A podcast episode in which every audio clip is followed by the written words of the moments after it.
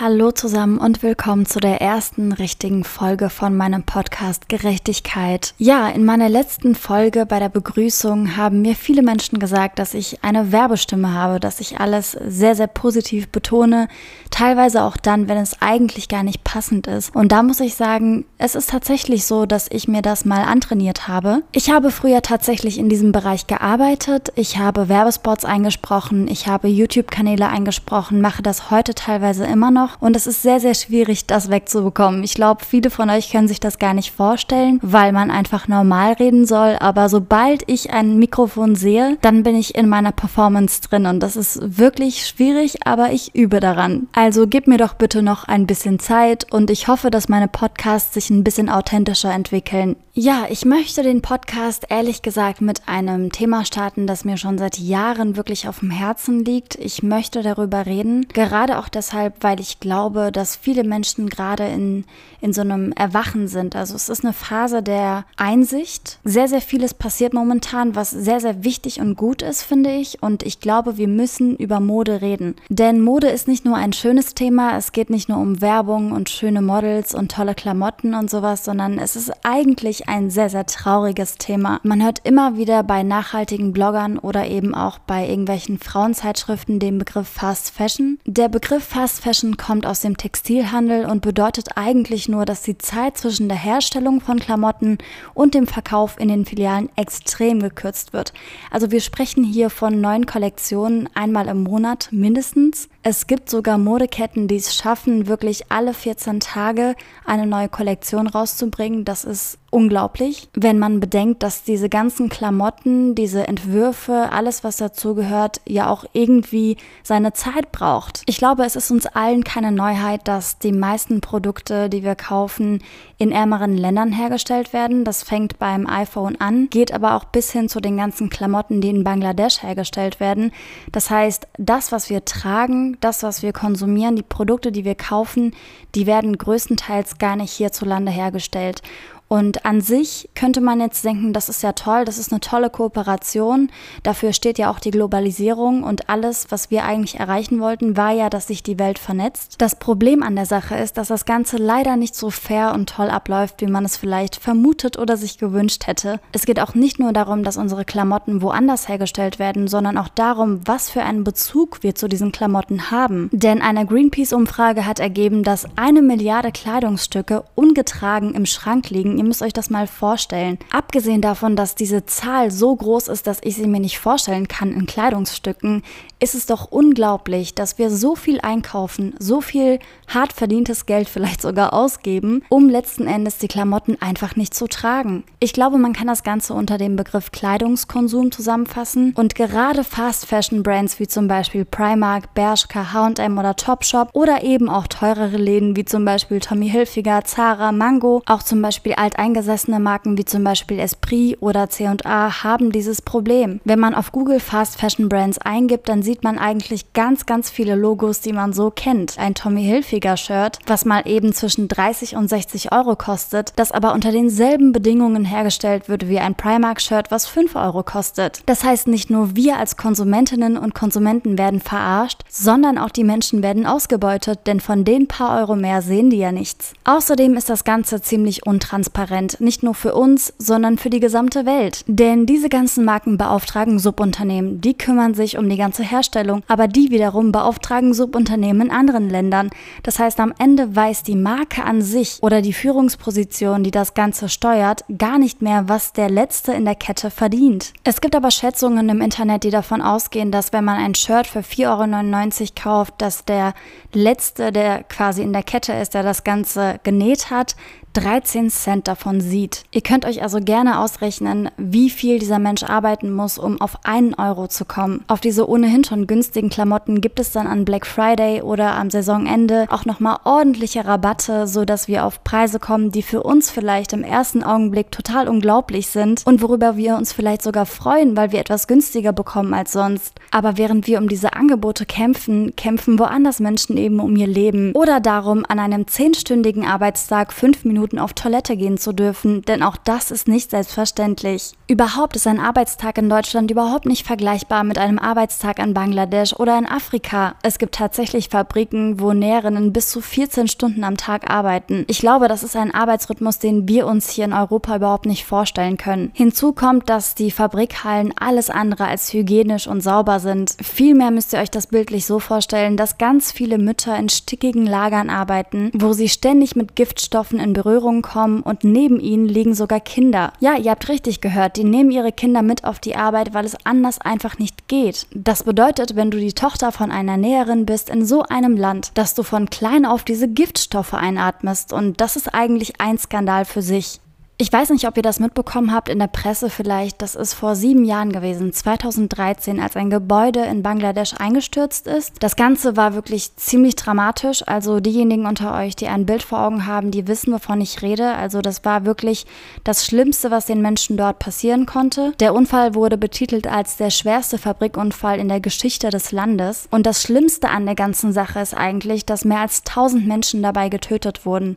Von den Menschen, die nur verletzt worden sind, mal gar nicht zu sprechen. Das sind noch weitaus mehr Menschen. Und das Ganze ist nicht nur ungerecht. Ja, es ist ungerecht, aber nicht nur. Es ist menschenunwürdig. Kein Mensch dieser Welt sollte so arbeiten müssen, unter solchen Bedingungen und mit solchen Erfolgsaussichten. Denn wenn wir ehrlich sind, ändert sich an dieser Situation nichts, auch wenn Unternehmen sagen, dass sie ab jetzt nachhaltiger produzieren. Denn letzten Endes steuern wir dieses ganze System mit unserem Konsum. Und genau deswegen mache ich diesen Podcast. Ich möchte, dass Menschen aufhören, solche Dinge zu unterstützen, egal ob bewusst oder unbewusst. Und ich höre immer dieses Argument, egal ob es um Fleisch geht, ob es um Klamotten geht. Es gibt immer Menschen, die sagen, ist doch gut, die Leute haben wenigstens Arbeit, die können sich wenigstens für ein paar Euro im Monat was leisten in ihrem unserem Land. Aber dieses Argument zieht einfach nicht, weil dieses Argument fördert einfach nur noch dieses schlechte, menschenunwürdige System. Wenn wir aufhören, das Ganze zu unterstützen, dann entstehen woanders Arbeitsplätze, die vielleicht viel, viel besser für die Menschen sind als jetzt. Denn wir als Konsumenten steuern das Ganze. Nochmal, wir sind verantwortlich dafür, dass sowas überhaupt produziert wird. Es ist unsere Nachfrage, dass immer wieder was Neues bei H&M oder Zara ist. Das heißt, wenn wir auch bereit sind, mehr zu zahlen und wenn wir bereit sind, das Ganze einzufordern, dass das Ganze nachhaltig produziert wird, fair produziert wird,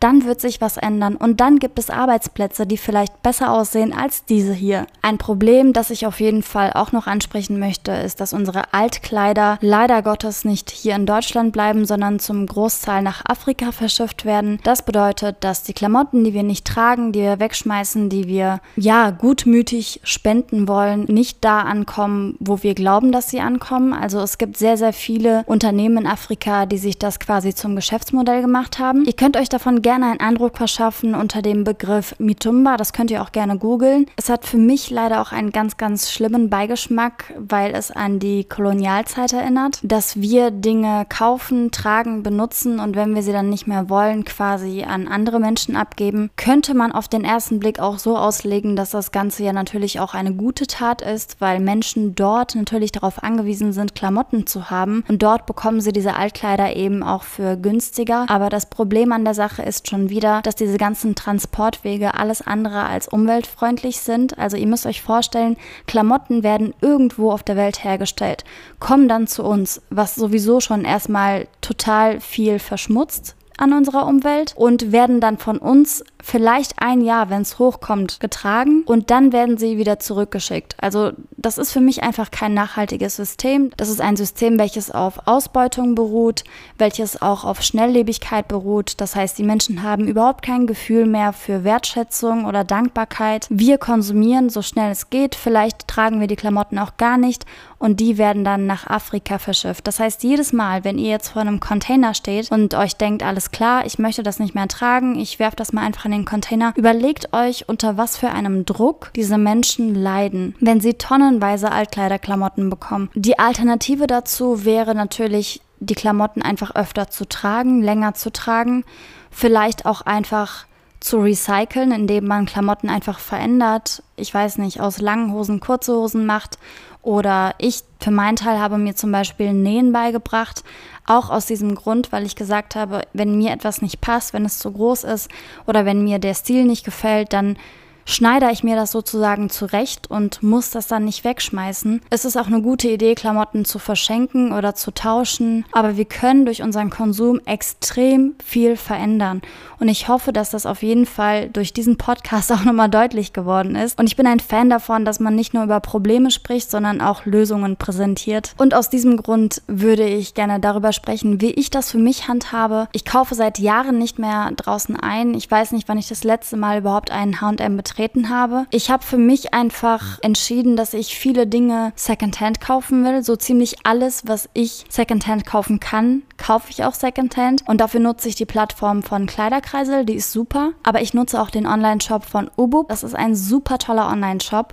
Die Bilder könnten ein bisschen besser sein, weil man oft nicht erkennt, ob das jetzt schwarz oder blau ist. Aber man kann auf jeden Fall sehr, sehr viele günstige Klamotten finden, die zum Teil komplett neu sind. Was ich auf jeden Fall an Ubub bemängeln muss, ist, dass alles wirklich in Plastik verpackt ist, was hier ankommt zeigt aber auch, dass das Ganze ziemlich hygienisch gemacht wird. Also die Dinge kommen sauber hier an, die kommen getrennt hier an und man kann alles wieder zurückschicken, kostenlos. Wer jetzt nicht unbedingt bestellen möchte, weil dadurch ja auch wieder die Umwelt belastet wird, der kann natürlich auch regional einkaufen gehen. Ich liebe es zum Beispiel auf Flohmärkte zu gehen, da gibt es wunderbare Schätze. Egal was ich gesucht habe, ich habe es eigentlich immer auf dem Flohmarkt gefunden. Außerdem gibt es mittlerweile sehr viele Second-Hand-Shops in jeder Großstadt, aber bestimmt auch in kleineren Städten. Man muss da einfach mal sich informieren, vielleicht auch mal mit Menschen sprechen, die viel unterwegs sind, weil solche Läden meistens keine tolle Internetpräsenz haben. Und ich für meinen Teil als jemand, der eigentlich immer sehr gerne eingekauft hat, finde, dass das Ganze was von einer Schatzsuche hat. Es macht definitiv mehr Spaß, das mit Freunden zusammen zu machen oder eben auch alleine, anstatt zu Zara oder Mango zu gehen, einen Teil zu finden, auf das Preisschild zu gucken und an der Kasse zu bezahlen, um es nie wieder anzuziehen. Ich hoffe, dass ich dir mit diesem Podcast so ein bisschen die Augen öffnen konnte und dich vielleicht auch dazu animieren konnte, Secondhand einzukaufen. Aber mir ist eigentlich wichtig, dass du ein Bewusstsein für dieses Problem bekommst, denn dieses Problem gibt es seit Jahren und es hört einfach nicht auf. Vielmehr glaube ich, dass das Ganze erst dann aufhört, wenn Menschen anfangen, sich dagegen zu wehren, indem sie vielleicht irgendwelche Marken boykottieren, indem sie einfach viel mehr Fairness fordern, gerade auch bei Klamotten. Und ich denke, das Ganze ist eine Bewegung, die auf jeden Fall wachsen kann, weil wir in einer Zeit leben, in der Generation Y, die sehr, sehr viel hinterfragt. Und obwohl ich befürchte, dass die Wirtschaft am Ende immer gewinnt, glaube ich, dass wir alle einen Teil dazu beitragen können, dass es am Ende nicht so ausgeht. Wenn dir dieser Podcast gefallen hat, dann freue ich mich, wenn du ihn mit deinen Freunden und Bekannten teilst, wenn du anderen Menschen davon erzählst und du kannst mir sehr, sehr gerne Feedback zu meinem Podcast geben. Ich freue mich.